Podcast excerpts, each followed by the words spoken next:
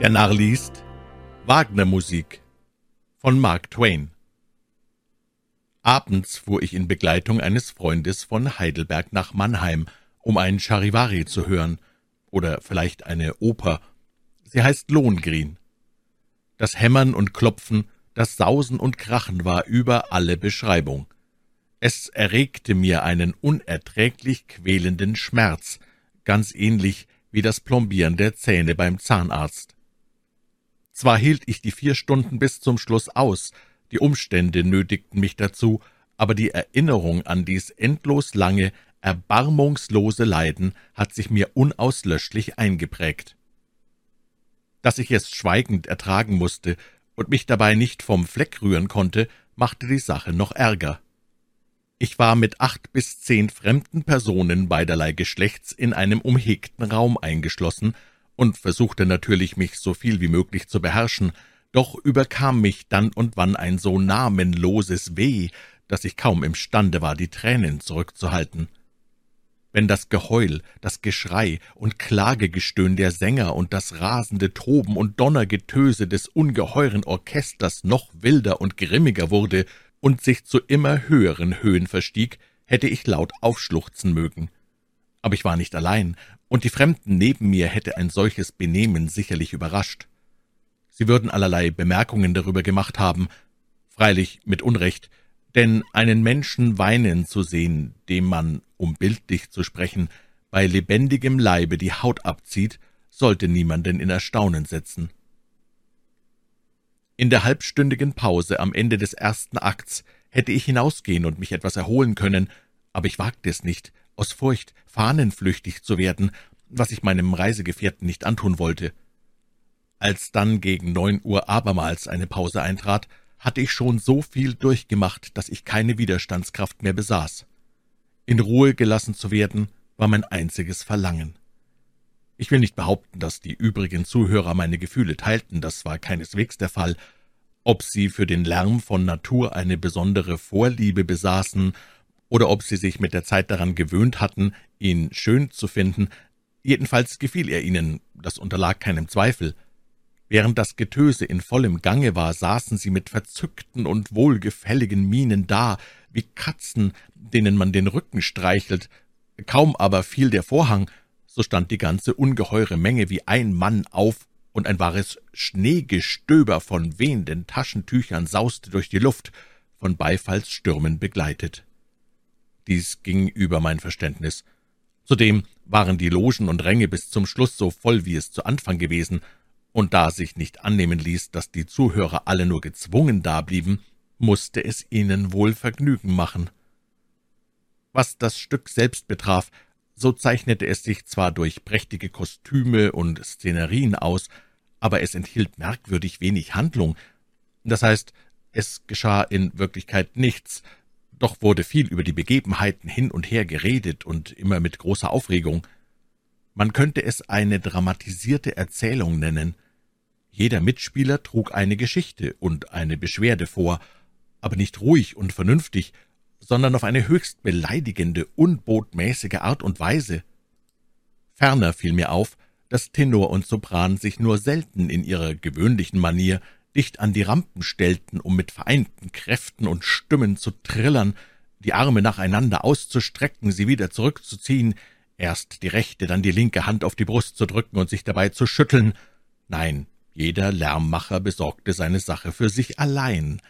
Nacheinander sangen sie ihre verschiedenen Anschuldigungen mit Begleitung des ganzen großen Orchesters.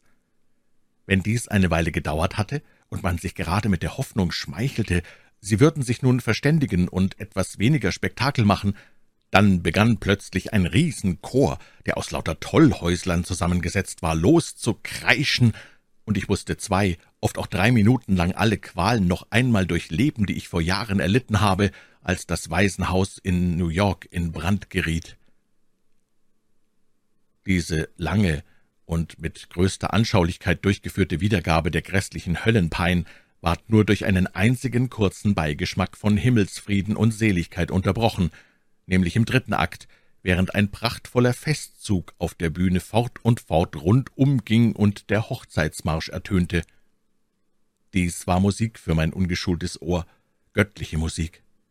Während der heilende Balsam jener lieblichen Töne meine wunde Seele überflutete, hätte ich fast alle vergangenen Qualen wieder erdulden mögen, um noch einmal diese süße Erquickung zu durchleben.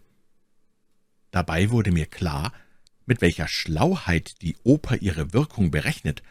Sie erregt so viele und schreckliche Leiden, dass die wenigen dazwischen gestreuten Freuden durch den Gegensatz aufs Wunderbarste erhört werden.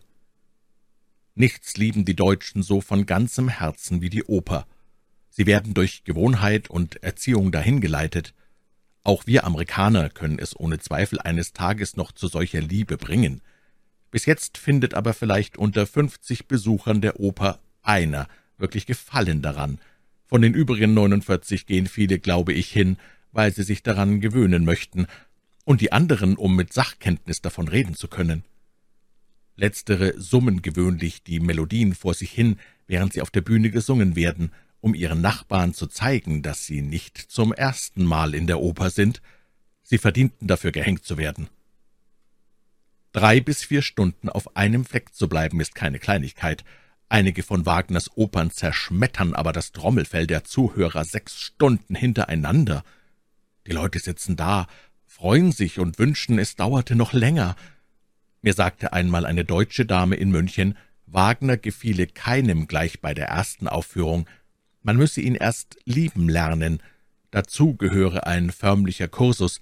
Habe man den aber durchgemacht, so dürfte man auch sicher auf den Lohn rechnen.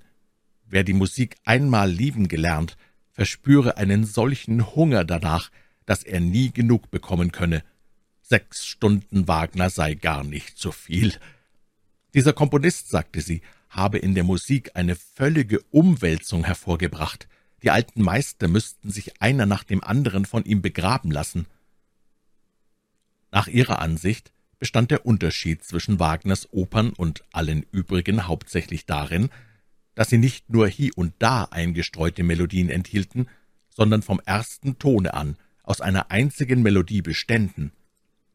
Das war mir überraschend, und ich erwiderte, ich hätte der Aufführung einer seiner Schöpfungen beigewohnt, und außer dem Hochzeitsmarsch wäre mir nichts darin wie Musik vorgekommen. Darauf riet sie mir, Lohengrin noch recht oft zu hören, dann würde ich mit der Zeit die endlose Melodie gewiss herausfühlen.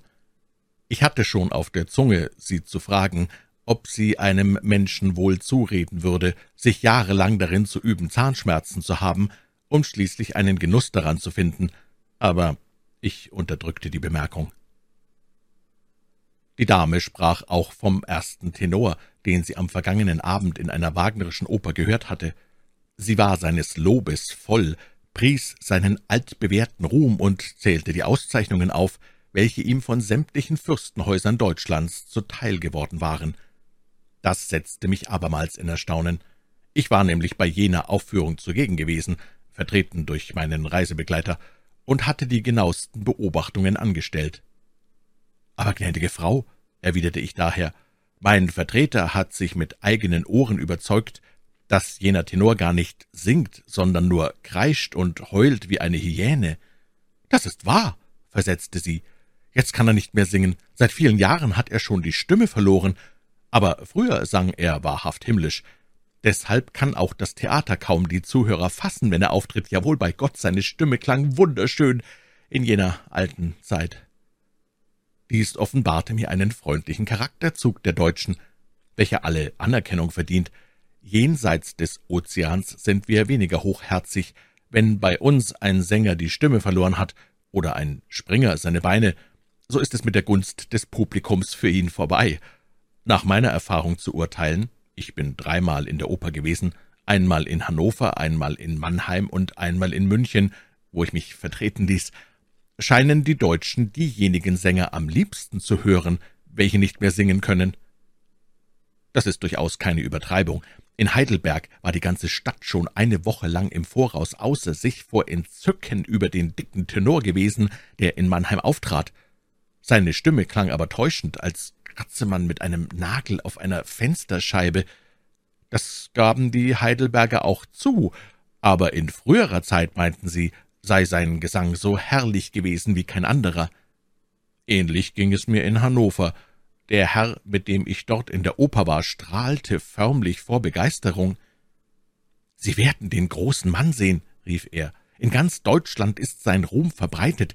Er bezieht eine Pension von der Regierung und braucht nur noch zweimal jährlich zu singen. Tut er das aber nicht, so wird ihm die Pension entzogen. Als der bejahrte Tenor nun wirklich auftrat, war ich sehr enttäuscht. Wenn er hinter einem Schirm gestanden hätte, würde ich geglaubt haben, man schneide ihm gerade die Gurgel ab. Ich warf meinem Bekannten einen Blick zu, aber der schwelgte in Wonne, seine Augen funkelten vor Vergnügen. Als der Vorhang endlich fiel, erhob sich ein wahrer Beifallssturm, welcher kein Ende nehmen wollte, bis der gewesene Tenor dreimal wieder zum Vorschein gekommen war und seine Verbeugungen gemacht hatte. Mein Freund klatschte aus Leibeskräften mit, dann wischte er sich den Schweiß von der Stirn. »Entschuldigen Sie«, sagte ich, »aber nennen Sie das Gesang?« »Nein, Gott im Himmel, das nicht. Aber vor fünfundzwanzig Jahren, da konnte er singen. Jetzt singt er nicht mehr, er schreit nur. Wenn man einer Katze auf den Schwanz tritt, klingt es gerade so.« Wir halten die Deutschen im Allgemeinen für ein ruhiges, phlegmatisches Volk, aber das ist weit gefehlt. Sie sind warmherzig, heißblütig und folgen der Eingebung des Augenblicks. Man kann sie ebenso leicht zu Tränen rühren wie zum Lachen bringen. Ihre Treue ist unerschütterlich, und wen sie einmal ins Herz geschlossen haben, von dessen Lobe fließt ihr Mund über, und sie werden nicht müde, ihm zuzujubeln. Wir Amerikaner sind kalt und zurückhaltend im Vergleich mit ihnen.